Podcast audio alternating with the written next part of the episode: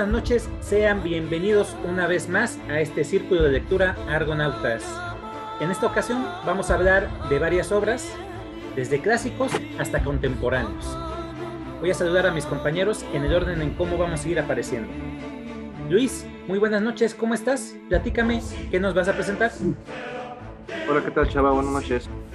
Santiago, Julio, nuevamente placer estar aquí. En esta ocasión traigo más o menos que uno de mis libros que considero en mi top 10. Traigo a David Copperfield del escritor inglés Charles Dickens. Perfecto, ya nos hacía falta escuchar sobre Charles. Gracias, Luis. Iván, muy buenas noches, ¿cómo estás? ¿Qué vas a presentar en esta ocasión? ¿Qué tal amigos? Buenas noches a la gente que nos escucha en el programa. Gracias por acompañarnos nuevamente. Hoy voy a presentar una novela corta de este escritor ruso tan reconocido.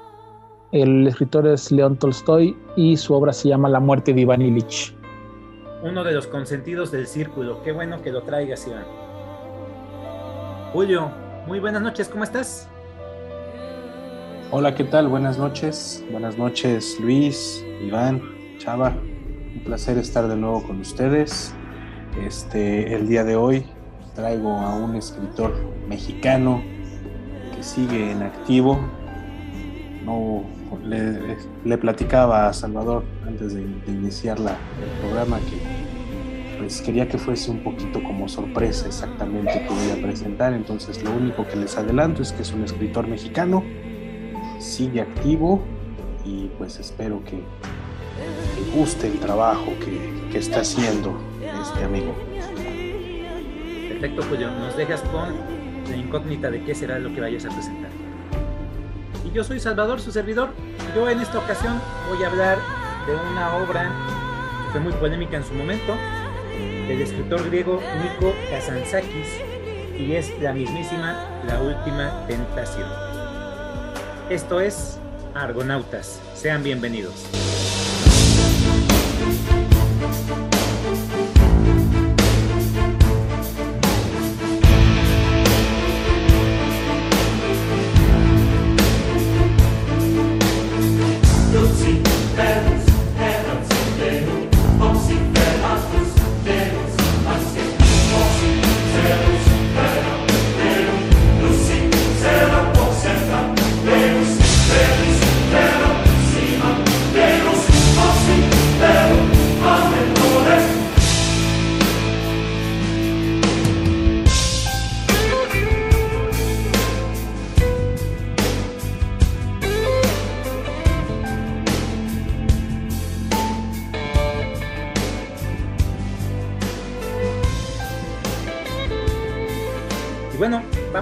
Esta noche mágica. Luis, adelante, los micrófonos son tuyos. Gracias, Chava. Sí, como les comentaba en, en un inicio, ahorita aquí en la presentación, pues Charles Dickens para mí lo considero uno de los escritores más influyentes que se hay en la literatura inglesa, este, universal también.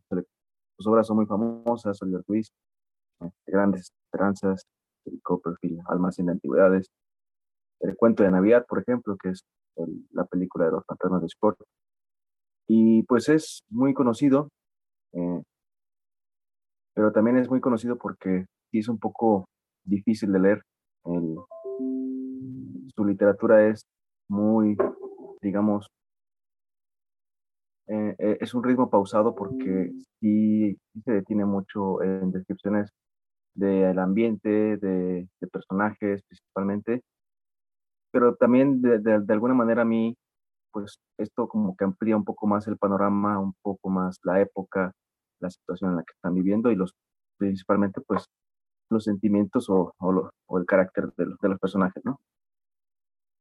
David Copperfield yo lo considero mi, mi obra preferida porque, bueno, es un libro muy extenso, en la, la versión que yo tengo está casi de 800 páginas, pero es una novela que yo recuerdo que creo que me la leí como en tres semanas porque me encantó desde un inicio. Es una obra, es un, relato, una historia de, David, David Copperfield, el, personaje principal, y va a ser narrado por él mismo, por, David. Nos va a explicar desde, de, su nacimiento, cómo fue, su, infancia, su madurez, y hasta el final de, de, sus días un poco también, ¿no? Entonces, David Copperfield, pues es un niño que va a nacer sin padre porque pues él a los seis meses su padre fallece en, un pueblo probado de, este, de Inglaterra, no me acuerdo, que es Portsmouth, pero él va a crecer este, con su madre, a la cual pues él va a querer mucho y, y, esa madre pues lo va a consentir y va, va, va, a tener el cariño de una madre como cualquier otro niño, ¿no? La historia va avanzando, esta, esta, su mamá se casa con otro hombre, al cual pues es un hombre pues muy autoritario, muy quiere imponer sus ideas, su disciplina, obviamente en, David, pero principalmente en, en su mamá, de, David Copperfield, la cual pues desde un inicio se ve que, que él la domina, y así es como él, este nuevo padrastro, puede decir, pues va a ser un, no un trauma, trauma pero sí, un, un, episodio en su vida muy triste, porque pues va a ser, va a ser pues abusado por ese, por ese carácter del padrastro, de padrastro que tiene, ¿no? En unas vacaciones él se va con una este, familia de, de, su, de su, este, tienen como una, una, una nana, la cual pues él va, va a visitar, son unos este, que viven en Southampton, que son este, personas de, de puerto, están a orillas del mar, y pues viven en un, en un cascarón de lo que fue un barco y, y ahí es donde te describo un poquito más, este, pues una familia honrada, este, sí sencilla, humilde, pero que ves que pues sí son de buenas, este, buenos modos y a lo, a lo, cual pues David Copperfield pues va a encajar muy bien porque el niño lo, lo refleja un poco autobiográficamente Charles Dickens por sus episodios en su infancia y si es un niño que pues en un inicio pues desconoce el, el, el mundo como tal en cuestiones de, de, de, los, de las personas eh, moralmente, ¿no? Porque pues hay, hay personas que, aquí en este, en este libro me gusta porque hay personas que desde un inicio ves que son buenas, hay personas que, que ves que obviamente pues, son muy malas y hay personas que son malas pero se hacen buenas, ¿no? Entonces, es, es, es una, es un, es un recurso que, que muy, mucho lo toca Chet Dickens en sus obras, en Oliver Twist lo podemos ver. También me acuerdo que en Grandes Esperanzas, ese, ese pues no, no es como, pues es como una camino de la vida, ¿no? Porque me gusta mucho que, que abarca a sus personajes desde la infancia, pero hay que aclarar que no, no son obras que son para niños, porque ya nos empieza a ver, pues nos empieza a meter otros, otros cuestionamientos, otras, otras este, pues, casos de interés que ya son para los adultos que nos lo disfrutamos un poquito más que para un niño, ¿no? Entonces sí, eh, el, libro sí es David Copperfield, pero pues yo les diría que a los que me están escuchando, pues no, no es para niños. Y más por su, por, por su narrativa que les comento, es un poco más, más diferente a la contemporánea, contemporánea por ejemplo, ¿no? O sea, es, más vasta, es más, pero eh, digo, pues es, cuestión de gustos, ¿no? Y bueno, la historia va avanzando, así, así es como va, él, él va a ir descubriendo, este, va, a ir, va a ir a los, a los colegios, él va, de repente va, va, va, a fallecer su mamá y se va a encontrar en una situación pues completamente de huérfano, y él poco a poco va a ir sobresaliendo, va a ir estudiando, lo van a, van a, abusar de él en cuestiones de laborales. en esa época, pues Dickens quería reflejar mucho el maltrato infantil que había por las empresas, fábricas, y David Copperfield también en un momento, pues, se ve siendo, pues, un niño que trabaja en una fábrica y, que, pues, le pagan lo, lo mínimo para sobrevivir y, pues, sufre un poco. Pero, pues, él poco a poco también, una tía de, de su madre, pues, lo, lo va a ayudar a que estudie, que siga estudiando y es así como va avanzando la historia. Es muy extensa, les digo, pues es la, la vida de, de un personaje que va a tener muchas vueltas, pero el libro sí yo lo disfruté muchísimo.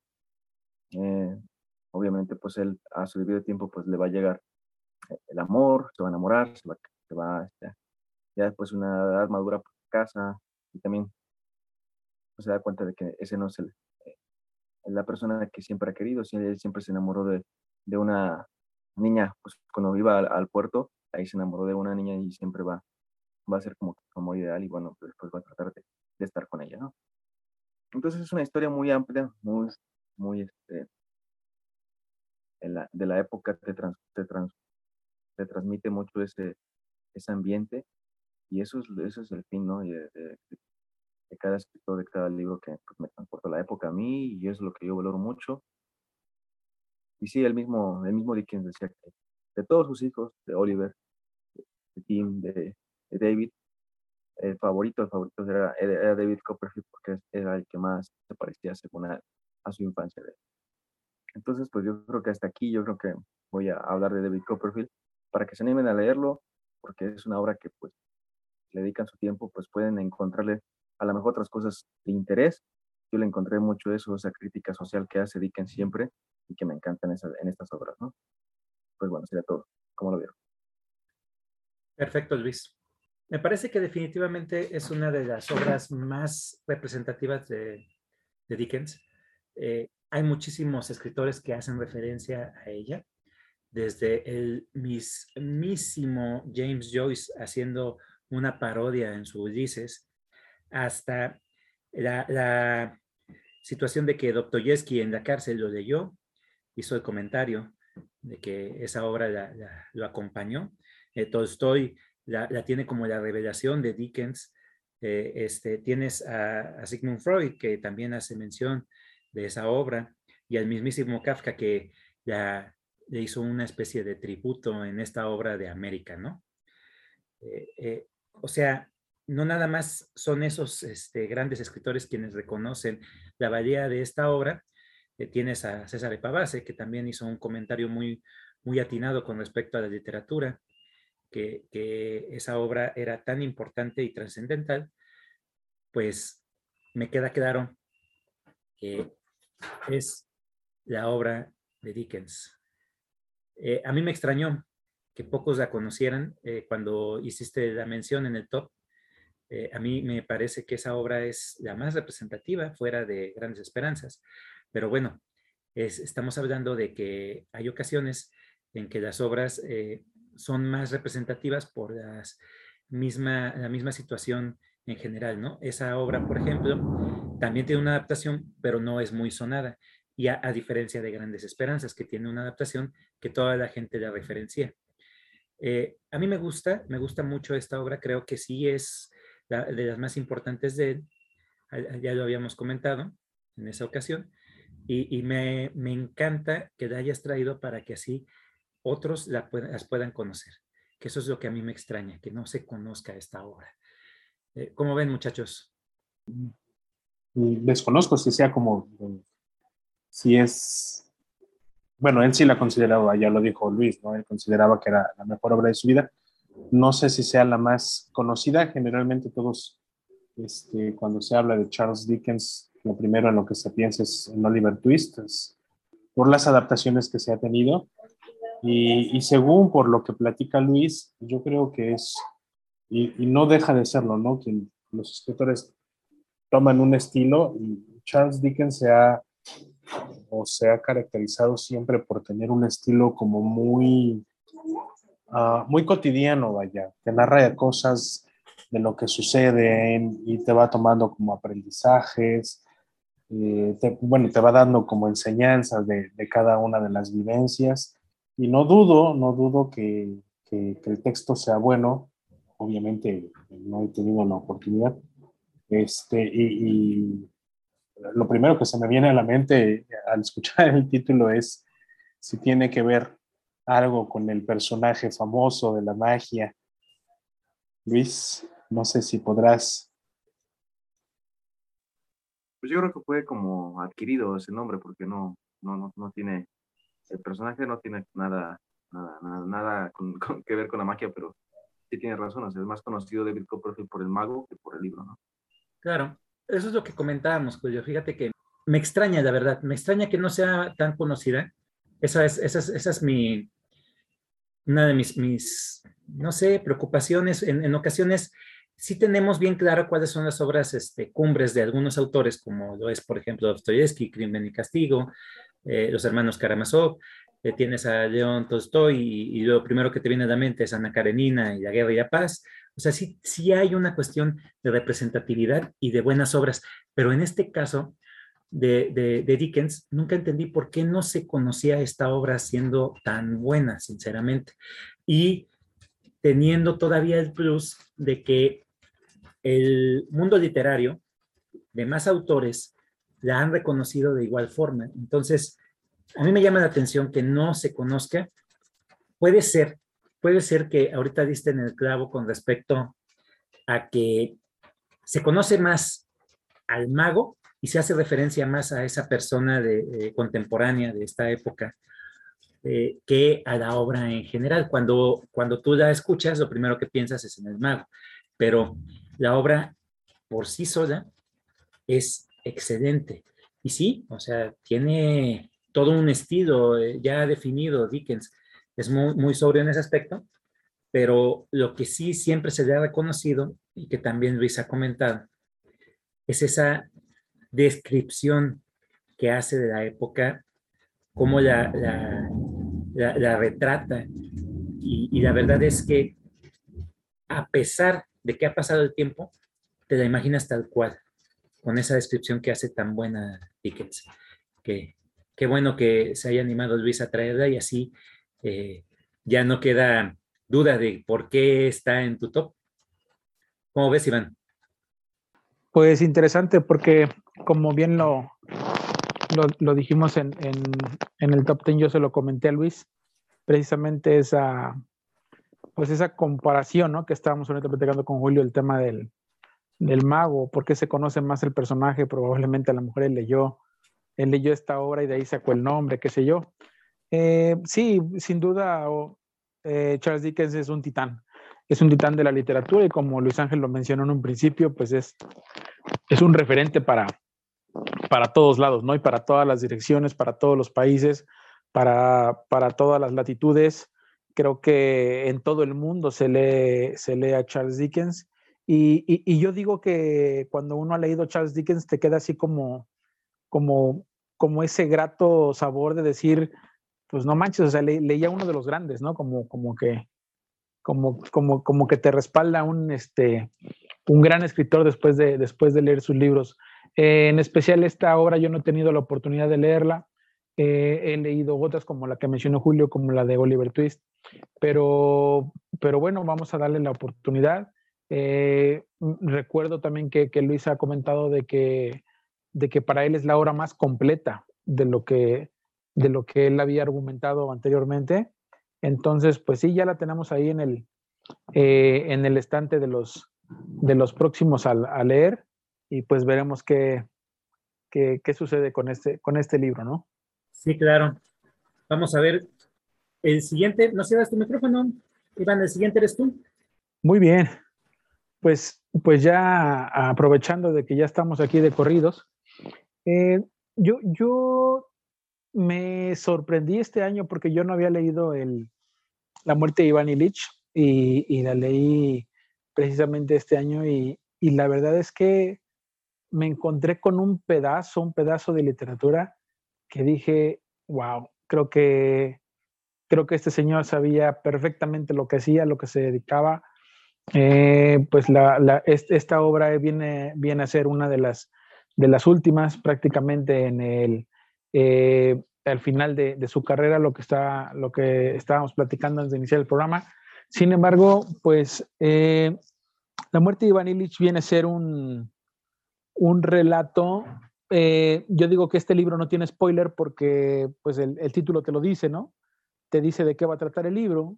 Obviamente es un personaje que se llama Iván Illich, pero es, son de esas historias que ya sabes en qué va a acabar y aún así, aún así te, te estremecen, aún así te entristecen, aún así te, eh, te, te, enmarca perfectamente en, la, en las emociones del personaje y eso fue donde yo le encontré eh, el agrado y la forma en cómo ha escrito León Tolstoy esta, esta novela corta. Iván Ilich es un personaje que, pues como muchos de aquella época, soñaba con un crecimiento profesional, eh, era una... Eh, es un funcionario público y entonces, pues obviamente te describe, o bueno, primero el libro empieza con, con el tema de que ya está eh, en el tema de que, de que ha fallecido y pues bueno, que su esposa se, dice o se piensa que ya, que ya ha sido muy desgraciada, ¿no? Y entonces empiezan a, a recordar dos amigos, pues el, el, hecho de cómo fue, de cómo fue Iván Illich. Al momento, yo, yo cuando leí dije, bueno, pues si ya empezaron con la muerte y estamos ya eh, recordando, dije, ¿de, ¿de, qué va a tratar el libro? Eh, eh, empieza a, a, subir de muy buen nivel cuando, cuando empieza ya a hablar de su etapa un poco madura y cuando eh, él empieza a tener sus primeros logros dentro de, de, la, de la, administración y, de, y dentro del, de, su, de, su, función.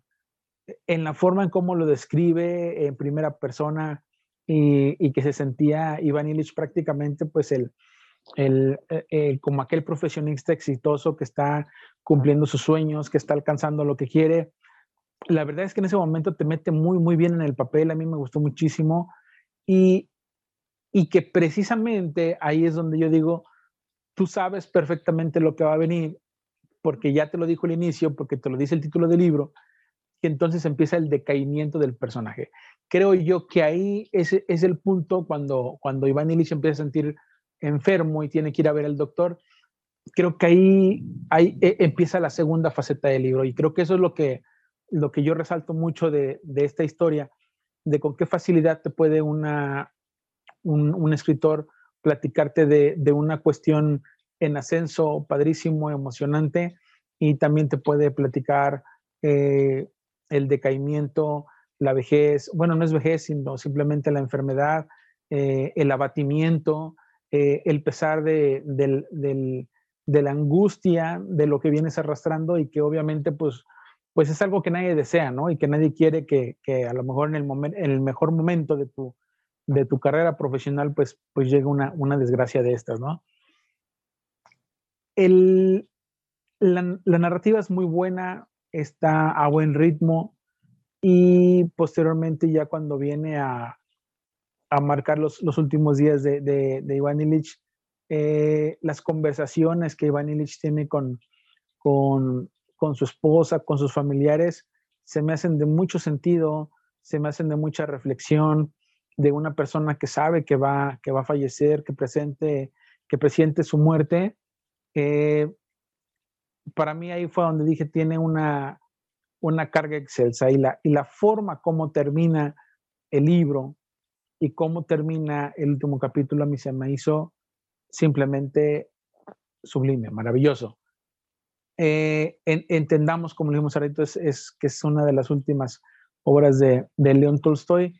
León Tolstoy es conocido por Guerra y Paz, por Ana Karenina, por los cosacos, por todos sus cuentos, eh, que como, como, comentaba hace ratito, pues igual, al igual que Charles Dickens, pues también León Tolstoy es otro de los pilares de la literatura universal, ¿no? Me atrevo a decir lo que es de la, de la literatura universal porque todos de alguna u otra manera si no lo hemos leído, por lo menos lo hemos escuchado. Y, y, y bueno, el, el, hecho de que, de que, de que la muerte de Iván Illich venga para mí en especial a, representar como, como un lugar específico en, dentro de mis, de mis lecturas, pues, pues me, me, agradó mucho, me gustó mucho porque digo, bueno, después de, de un buen ratito en, encontré algo y pues bueno, que estaba seguro que en algún momento eh, León Tolstoy me lo iba a dar, ya sea con esto, con Guerra y Paz, que todavía tengo pendiente. Y la verdad es que me quedo muy satisfecho con lo que, con lo que he encontrado en su obra y pues ampliamente recomendable para quien, para quien guste leerlo y muy, muy cargado de emociones. Y creo que eso es lo que, lo que a mí me deja, me deja muy, muy buen saber de boca y cuando terminas de leer el libro sientes que no has desperdiciado tu tiempo, como luego llega a pasar con algunos otros libros, de quizás ah, es que tenía paja, tenía esto, quitamos aquí. No, no, no creo que creo que esta, esta, esta novelita te lo, lleva, te lo lleva bastante bien. Y pues bueno, no sé si ustedes ya lo leyeron, eh, pienso que ya, pero, pero me gustaría escuchar sus, sus opiniones. Bueno, de, entrada creo que forma parte de, un boom en la literatura rusa, ¿no? Es como dentro de, de un apartado de la literatura rusa en donde filosóficamente hablando tienen como cierto orden los rusos en, en, ese sentido. Eh, la muerte de, de Iván Illich, eh, bien lo dice Iván desde el principio, no, no necesita no necesita un spoiler porque sabes que, al final de cuentas Iván Illich va a morir. Entonces, y no es que esté mal que te anuncie desde el principio, ¿no? Lo, hacen otros autores eh, que nos anuncian y hay quien tiene el descaro de poner que, va a ser una crónica de una muerte anunciada o, que al título dice la muerte del Artemio, entonces no está mal esa parte de, que te spoileen el, de qué va, pero las circunstancias que te llevan allá, y, voy a retomarlo de la parte filosófica, es como esta filosofía rusa de, cómo ven la vida o de cómo veían la vida en aquel entonces, se ve tan reflejada, tan nítida, con ciertos matices de humor, con ciertos matices de, vaya, de, de, sarcasmo, de seriedad. Yo creo que es lo que le imprime valor a la obra de, de, de Lev, lo que le imprime esa, ese plus al que no estamos tan acostumbrados, ¿no? es lo que yo considero. Claro, eh, este autor, de igual forma que, que Dickens, ya lo hemos platicado en otras ocasiones, es un consentido del círculo. Y pues esta obra, eh, yo siento que tiene toda la carga emocional que Tolstoy estaba en ese momento eh, viviendo. Él ya había renegado completamente de todas sus obras, había renegado de sus riquezas, cambió radicalmente su vida y en esta obra trata de hacer esa crítica tan, tan social que, le gustaba mucho hacer, pero ya enfocada hacia la gente. Si se dan cuenta, pues es una obra corta y los personajes eh, hasta cierto punto eh, no están tan desarrollados como en otras obras de Tolstoy, que es otra de las características del cambio de literatura de Tolstoy en ese momento en el que tiene una crisis existencial, una crisis de fe. Entonces, eh, esta obra, eh, con lo que, lo que trata de hacer este Tolstoy es llegar a toda la gente, llegar a la gente común, a, no necesariamente a la aristocracia. Eh, él quiere hacer todo lo posible por que lo lean la mayor cantidad de gente. Y entonces, por eso es que es tan breve, por eso es que también tiene eh, ese, ese plus de ser sencilla, de, tratar de que la mayoría de la gente la pueda entender desde el principio y pues la crítica que hace eh, es clara, ¿no? Es muy, muy clara.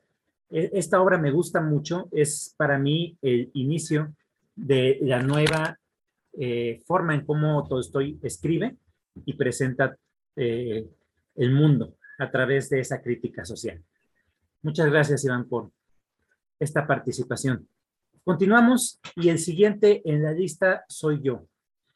Eh, yo, en esta ocasión, como les había comentado, voy a tratar de presentar esta obra eh, porque es una obra muy densa, es una obra muy interesante y es en el mismo contexto de la obra que ya he hablado y que he presentado anteriormente de un autor que me gusta mucho y que también eh, yo lo he hecho como una especie de consentido del círculo, que es el mismísimo José Saramago, con el Evangelio según Jesucristo. Pero no es esa la obra de la cual voy a hablar, sino de La Última Tentación de Nico Kazansaki. Esta obra va en el mismo, eh, en el mismo contexto, en la misma idea que el Evangelio según Jesucristo, pero la diferencia es que aquí Nico no quiere hacer una crítica a lo que es la religión y la fe. Él lo que presenta es la dualidad de Jesús. En su obra, lo que trata de, presentarse a la gente es ese conflicto que todo, todo el momento se presenta en el personaje de Jesús. Y pues, ¿de qué va la obra? Va de lo mismo, de, presentar la vida de Jesús ya en ese momento histórico en el que tiene que eh, decidir eh, el rumbo de su vida, tiene que decidir eh, que él sí va a ser el sacrificio para el perdón de los pecados de los hombres y pues comienza una, un viaje para poder él entender toda esa situación. En un principio, lo que hace Nico Kazansaki es presentarte a un Jesús que todo el tiempo está dudando, que todo el tiempo está sufriendo. ¿Por qué? Porque todo, en todo momento está presente Dios y Dios le está pidiendo que haga lo que tiene que hacer y él no quiere. Este, este Jesús que presenta Nico es una persona que tiene mucho miedo, que tiene temores, que eh, es hasta cierto punto un poco cobarde, él lo dice en la obra, que él es cobarde y que él miente todo el tiempo. Y por esto mismo es que la obra es tan polémica, porque presenta a un Jesús terrenal, a un Jesús eh, que tiene conflictos y eso no puede ser de acuerdo a la idealización que se ha hecho en base a la religión la historia tiene una carga muy, muy eh, emotiva, tiene muchísimos sentimientos encontrados y lo que también me gustó mucho y de lo cual voy a usar el argumento que utilizó Luis para presentar David Copperfield, que es el planteamiento de la época. Eso me gustó mucho de este escritor. Este escritor definitivamente te plantea cómo es la época y cómo es que era necesario que Jesús pasara por ese conflicto y ese crecimiento como personaje, porque en la época era totalmente convulsa. La gente tenía mucho temor, mucho miedo y eran personas muy difíciles de tratar porque no existía nada más que lo que ellos conocían. En ese momento, la religión era parte de su vida y eso me pareció muy, muy interesante. En la historia, Nico desarrolla a los personajes que van a acompañar en esta eh, aventura a Jesús, por hablarlo así, que son desde el principio el mismísimo Judas y María Magdalena. María Magdalena está enamorada de Jesús desde pequeños, pero Jesús, con este problema que tiene, con estas inseguridades y estos temores y el hecho de que tiene que hacer algo, porque así se lo pide Dios, pero no sabe qué, lo hace distanciarse completamente de María y que María también pierda su rumbo. Judas, que es un personaje muy interesante, en todo momento va a ser la brújula moral de Jesús. Este cuate es un judío extremista, es un judío que todo el tiempo está buscando eh, que los judíos puedan ser libres, que los judíos puedan tener su propia nación. Eh, me gusta mucho cómo los va planteando y todo, todo te lo presenta conforme a las escrituras. Jesús va a entablar un viaje por el desierto en el cual va a conocer a otros personajes y comprende cuál es su misión poco a poco. Llega al punto en el que él lo que hace es escuchar a la gente, ver las necesidades del pueblo. Y al mismo paralelo de lo que nos presenta, por ejemplo, Martín Scorsese en la película del ochenta y tantos, no recuerdo bien ahorita, pero que tuvo muchísimos problemas, eh, me recordó completamente este libro a lo que suscitó la salida de los versos satánicos de Salman Rushdie. Tienen diferentes paralelismos, pero son muy, muy interesantes como en el contexto social las dos obras tuvieron ciertos problemas y generaron ciertos conflictos. La obra de, los versos satánicos con la fatua que, que se implementa para poder acabar con todo lo que tiene que ver alrededor de esa obra, principalmente con el autor Salman Rushdie, fue, fue una cuestión que movió completamente al mundo. Y del otro lado, la última tentación, lo que hizo fue que la Iglesia Ortodoxa griega excomulga en el momento en que la edita a Nico Kazansaki. Y Nikos lo que ella hace, les, responde es que lamentablemente sus autoridades eclesiásticas lo perjudicaron, pero lo que él les ofrece es comprensión y amor. Y eso me gustó mucho.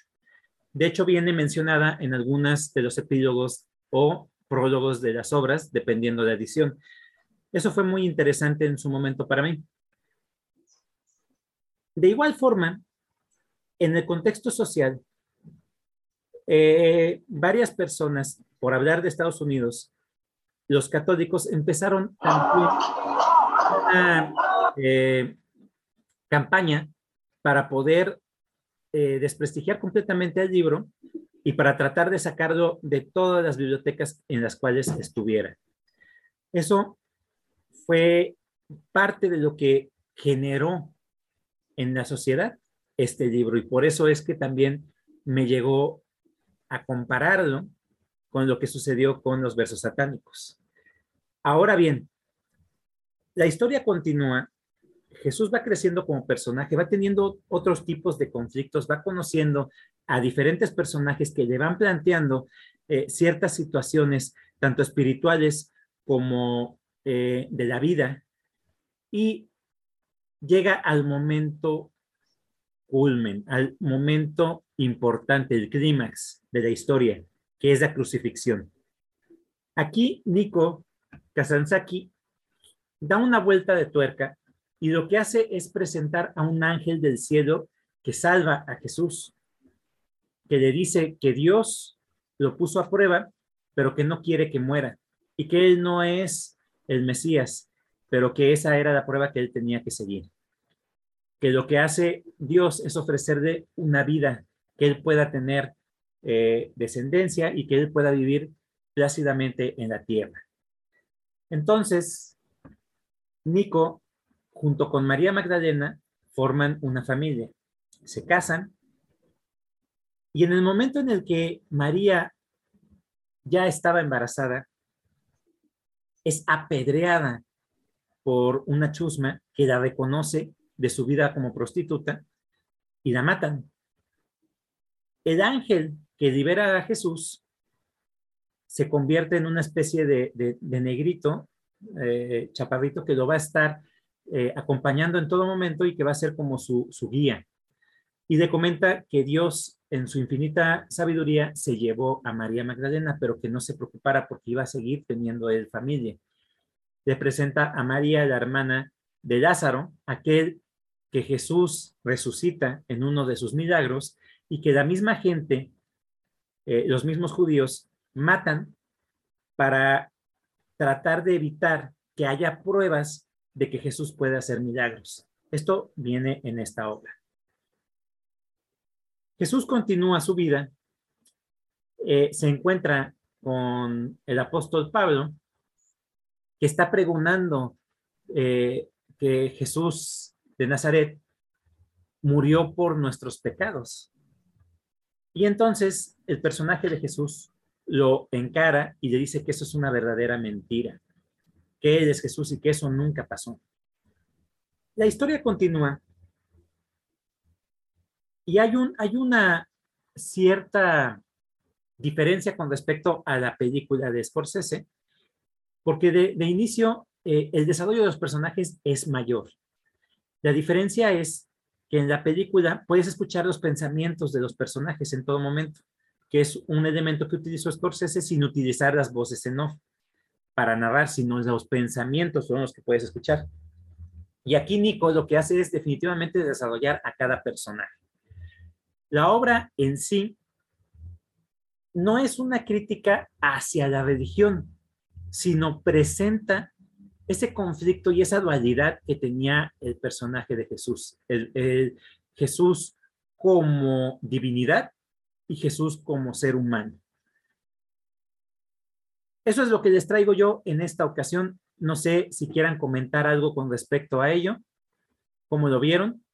Eh, el libro que traes, eh, sí me, se me hace interesante esa, pues esa postura, esa teoría que siempre ha existido. Ya ves, la vimos con, con el código da Vinci, que, que finalmente pues Jesús había tenido descendencia, ¿no? Y no sé, esa, esa propuesta que pone el autor, la verdad es que sí me gusta.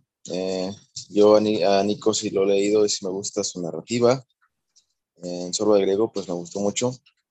Y este que traes, eh, yo creo que sí le, le daría su oportunidad. Ya les había comentado que yo, pues, en temas de religión o principalmente, pues este es el, el Nuevo Testamento, pues yo desconozco mucho. Cuando, de hecho, cuando yo leí el Caín de, este Saramago, pues se me dificultó un poco porque pues, desconocía muchos pasajes ¿no? de la Biblia. Pero bien, bien, bien, la verdad es que sí, se me hace interesante. Gracias, Chava, por compartirlo. Claro, es, es muy buen libro.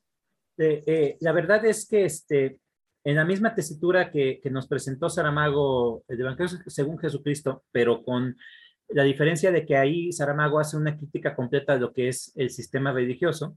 Aquí Nikos nunca quiere eh, entrar en conflicto con la cuestión religiosa, sino lo que te presenta es ese conflicto que tenía Jesús al ser un ser divino y al ser un ser humano. Eso me gustó mucho.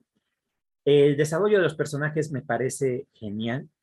Aquí definitivamente tienen una participación totalmente redonda todos, tienen algún, eh, alguna intención y eso también me gustó mucho, desde el hecho de que María Magdalena, al perder su rumbo, elige, eh, si no va a poder estar con Jesús, que esté en los brazos de todos los hombres, no por una cuestión de, de, de, que normalmente nos dicen, es que es la única solución, no tengo dinero y no tengo carrera, entonces voy a eso, pero no, aquí María Magdalena lo hace con la intención de hacerse daño y hacerle daño a Jesús.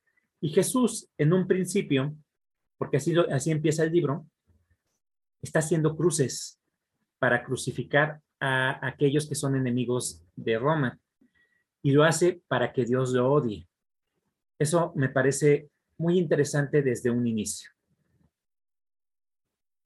¿Alguien más quiere comentar? creo que eh, es un libro de temas, a pesar de que ya hay una apertura en cuanto a la religión muy, muy avanzada, sigue siendo como temas tabús para muchos, ¿no? O sea, para muchísimas personas hablar de Jesús siempre es sinónimo de hablar de una deidad. Y, se olvidan de que si en realidad Jesús existió, pues a final de cuentas fue un hombre. Entonces creo que, por ahí va la novela, o según por lo que platicas, por ahí va el, texto, ¿no? Plantear la idea de un Jesús hombre, y como Jesús hombre, pues está lleno de todos los, los vicios y males que tiene cualquier ser humano, dudas, miedos, este, sentimientos, cosas que a final de cuentas el, el concilio de Nicea se encargó de quitar de la Biblia, ¿no? Para mostrarnos a un, a un Jesús pues más mitológico, más fantástico. Entonces, con esa idea han crecido todos, todo el mundo habla o cuando mencionan el nombre de Jesucristo, se piensa en el Hijo de Dios.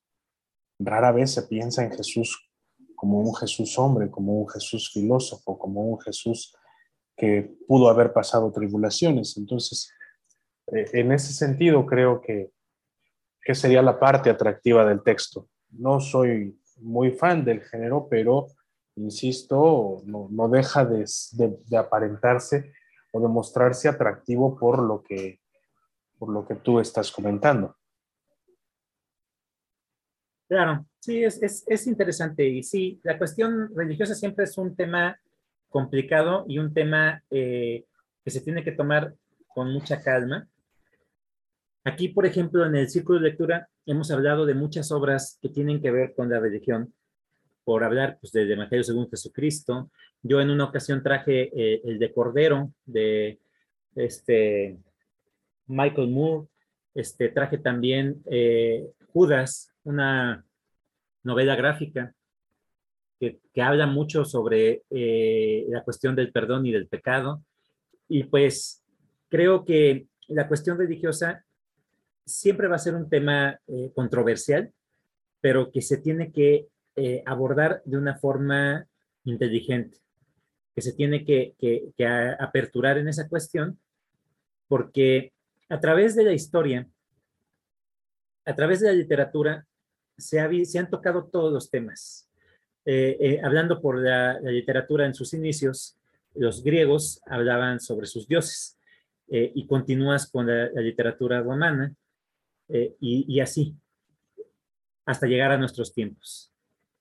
Todos los momentos de la humanidad son retratados a través de la literatura y esta situación de la religión con los problemas que se pueda generar, creo que es importante que sí se puedan conocer obras, no necesariamente que hagan una crítica, sino que te inviten a que tú puedas conocer un poco más como lo que pasó con Luis, con Caín, que él en el momento en que leía, pues se sentía un poquito desubicado y lo combinó y lo invitó a investigar un poco más y a saber más de los pasajes bíblicos. Entonces, es, interesante, es, un tema interesante y que pues ahí está, está en la mesa. ¿Tú cómo lo ves, Iván? Pues ya, ya, ya sabes de, de qué es el lado de la cama duermo yo. ¿no? A mí me gusta mucho el tema religioso, yo sí soy fan de ese tipo de, de literatura. Eh, de los que has presentado, el del Cordero no me acuerdo, sí me acuerdo cuando dijiste el de Judas, cuando el del Evangelio según Jesucristo, que te dije que me había encantado, la forma como lo presentaste también me había llamado mucho la atención. Hoy traes este de Nico Kazatsankis, que yo la verdad lo tengo, pero no me imaginaba de qué iba. Me, me animas mucho a, a, leerlo por el, por el género, por el tema, por la trama, me gusta mucho.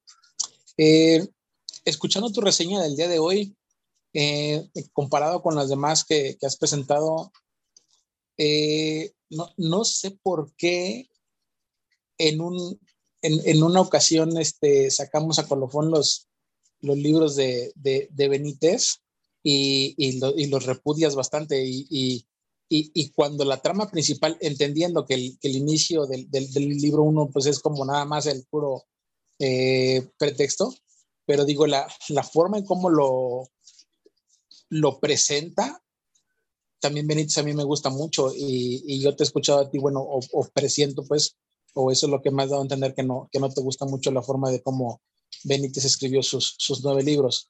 Eh, creo que me, me, me, dan muchísimas ganas de leer, ves que también yo traje el de Manuel Carrera, el del, el del Reino.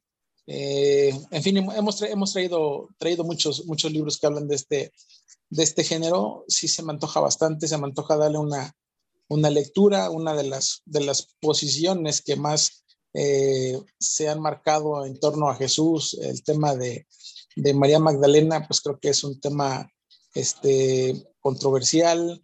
Eh, y hay muchos, hay muchos, muchos libros por ahí, este, La vida oculta de Jesús, el apóstol número 13, que también se hace referencia a María Magdalena, en fin, eh, creo que, como, como dijo Julio, a pesar de que hay mucha apertura, pues que, que sigue siendo un tabú, sí, y, y, también sigue siendo como, como curioso, ¿no? Para toda la gente que nos gusta este tipo de, de literatura, este, este tema, pues siempre nos, nos seguirá siendo bastante, bastante interesante. Y, y, creo que tocaste un punto importante, Salvador, cuando dijiste el tema de, del origen de la, de la literatura o el origen de las, de la, de la narrativa, ¿no? A, partir de los mitos o a partir de, la, de, esa, de esa literatura que habla de los dioses, pues bueno, creo que nunca vamos a estar separados de algún tipo de, de literatura que nos hable de algo, de alguna deidad o de algo, de algo superior, ¿no?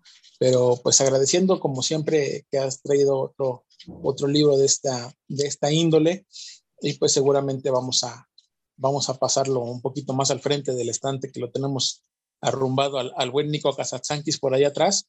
Lo vamos a pasar a los, a los, a los de prioridad. Gracias, Chava. Ya está, Iván. Eh, y además para cerrar el, comentario, no es que no me guste Benítez, yo creo que fue muy interesante la forma en cómo presenta la historia del caballo de Troya, pero para mí fue que la cuestión mercadotécnica alargó demasiado el libro, el editor vio dinero y dijeron, hagamos más y más y más, porque ya es muy redundante su obra. Podríamos hablar de que los primeros dos son muy interesantes. De hecho, ahí, por ahí tengo el de la rebelión de Lucifer y, el primero de Caballo de Troya.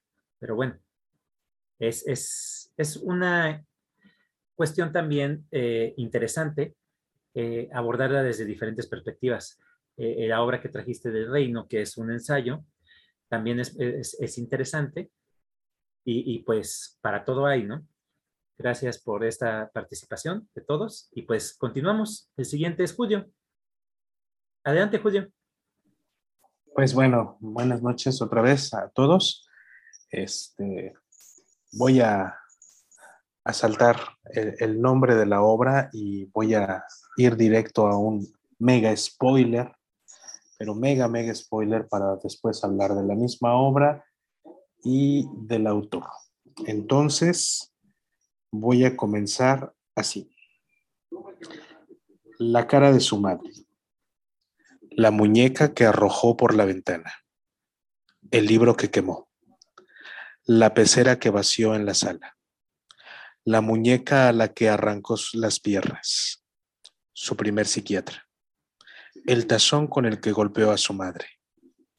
Su niñera poco antes de marcharse su abuela materna poco antes de marcharse, su padre poco antes de marcharse, la cara de su madre, el gato al que metió en el horno, su segundo psiquiatra, su primer kinder, el niño al que pateó, su tercer psiquiatra, la trenza cortada de su compañera, el rincón en el que estuvo castigada, la cara cortada de su compañera, su cuarto psiquiatra, su segundo kinder, el perro al que destripó, la silla a la que fue atada, el brazo en el cabestrillo de su madre, el brazo en cabestrillo de su maestra, el brazo en cabestrillo de su quinto psiquiatra, su tercer kinder, el niño que la golpeó un trozo de la oreja del niño que la golpeó. Su cuarto quinter. La denuncia en su contra. El bolso de su madre. El director de la primaria que no quiso admitirla. La cara de su madre. El director de la segunda primaria que no quiso admitirla. La tarjeta de débito de su madre. El director de la primaria que aceptó admitirla la niña a la que trató de ahogar en un excusado. La niña a la que empujó por las escaleras. La carta en su contra de los padres de sus compañeros. La cara de su madre. Un hombro desnudo de su madre.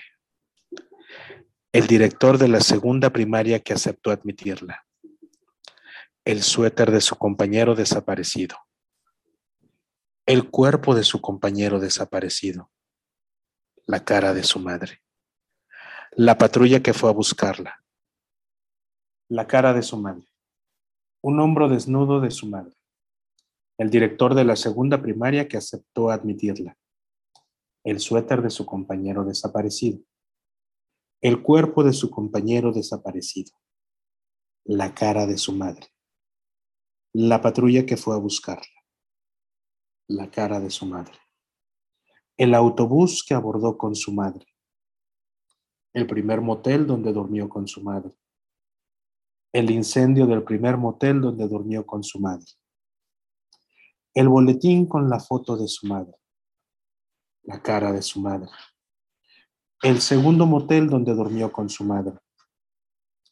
El bebé que resistió tres días en el cuarto donde durmió con su madre la cara de su madre.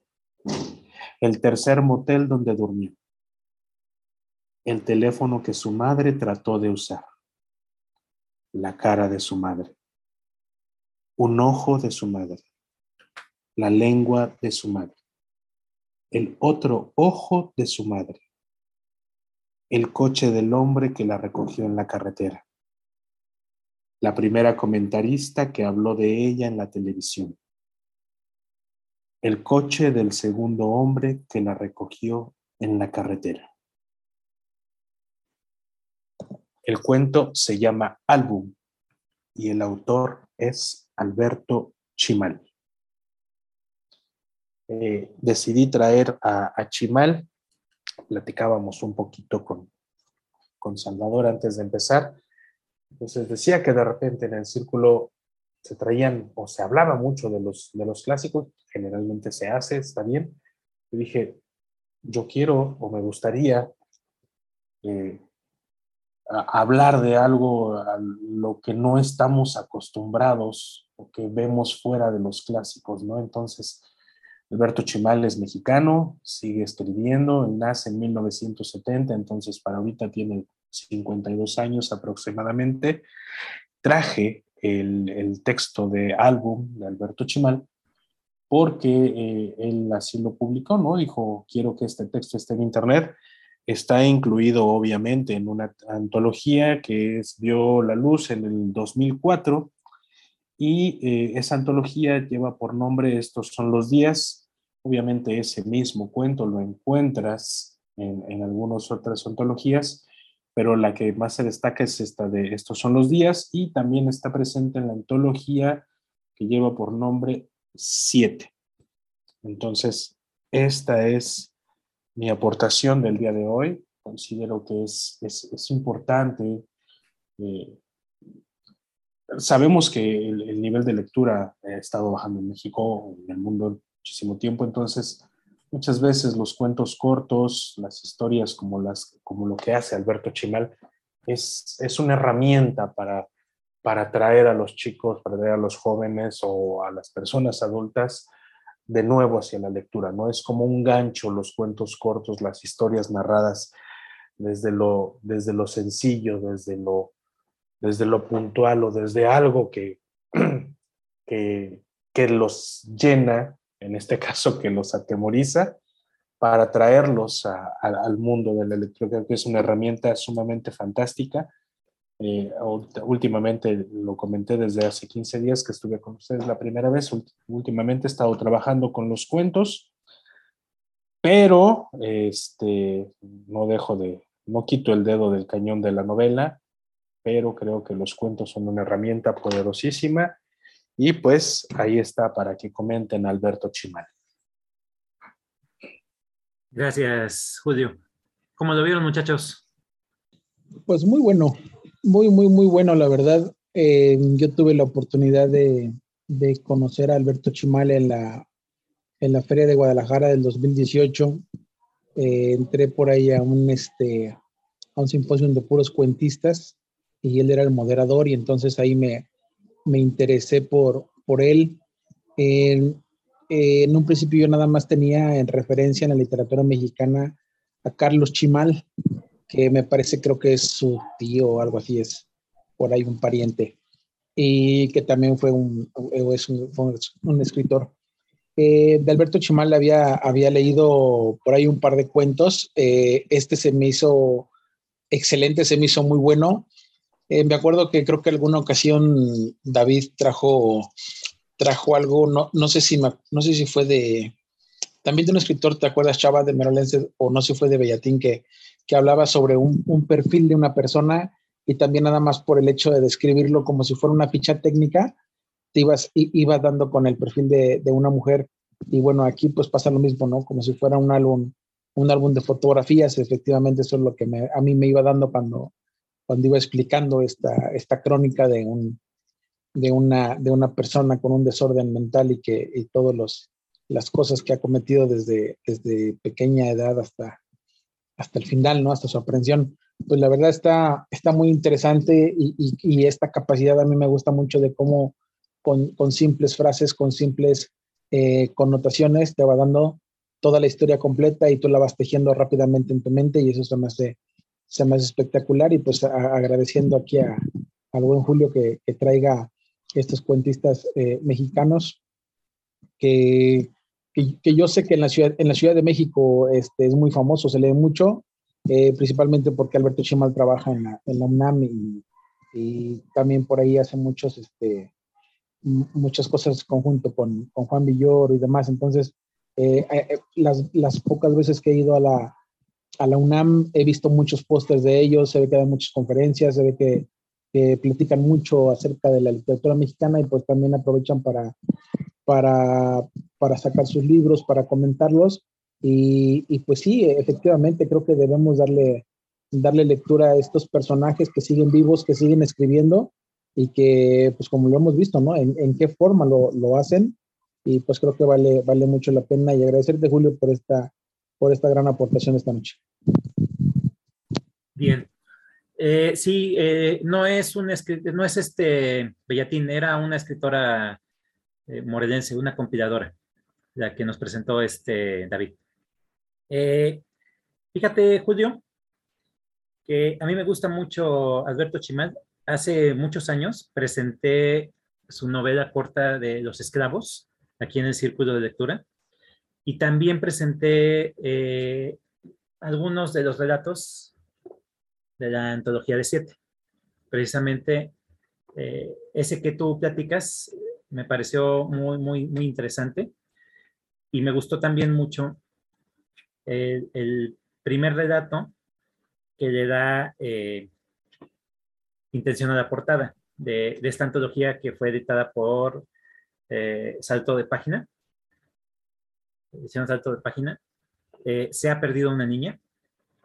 Y me gusta mucho este escritor. Eh, eh, me gustan también sus posts. En ocasiones no estoy de acuerdo con algunas de sus ideas, pero su literatura me gusta mucho.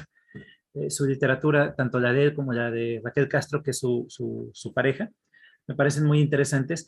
Él ha comentado que optó por el cuento porque es precisamente la herramienta que más le funciona para llegar a la gente y sobre todo la eh, literatura eh, juvenil e infantil, que para él es un reto y se ha abocado completamente a ello. Hay muchísimo material que ha estado sacando últimamente, tanto con el Fondo de Cultura como con esta editorial, ahorita me, ahorita me acuerdo de ella. Hay, hay varios este, textos de él. A mí me parece un buen exponente de las letras mexicanas. Eh, tiene varias obras que, que, que, tengo en mente, como la de La Torre, de, la torre y el Jardín. Ajá, La Torre y el Jardín. Ahí ya tengo pendiente también esa. Tengo eh, algunas compilaciones en donde viene él. Y, y también este, eh, creo yo que es una persona que tiene muchísima, muchísima eh, conocimiento de literario. Me, me, impresiona cuando habla de varios autores en su post. Eh, eh, lo puedes encontrar en, en Facebook, sus, sus, sus programas. Y, y, pues celebro mucho que hayas traído a este autor, que me gusta bastante también. Gracias, gracias. Bueno, es así como hemos llegado al final de esta noche y a la parte que tanto le gusta a mis compañeros, que es la puntuación. Vamos a pasar la, eh, en, en orden. Vamos a ver si ya está nuestro compañero Luis, para ver si cuántas estrellas le da a esa obra monumental del buen Dickens. Mira, no está, creo que tiene fallas técnicas. Bueno, pero, pero está en su top. Está en su top pero, lo que te debe ser cinco estrellas, no creo que sea menos. Sí. ¿No cierras tu micrófono, Iván? ¿Cuántas estrellas le das a esta obra de el gran Tolstoy? Cinco estrellas se tiene que llevar el maestro Leo Nostoy.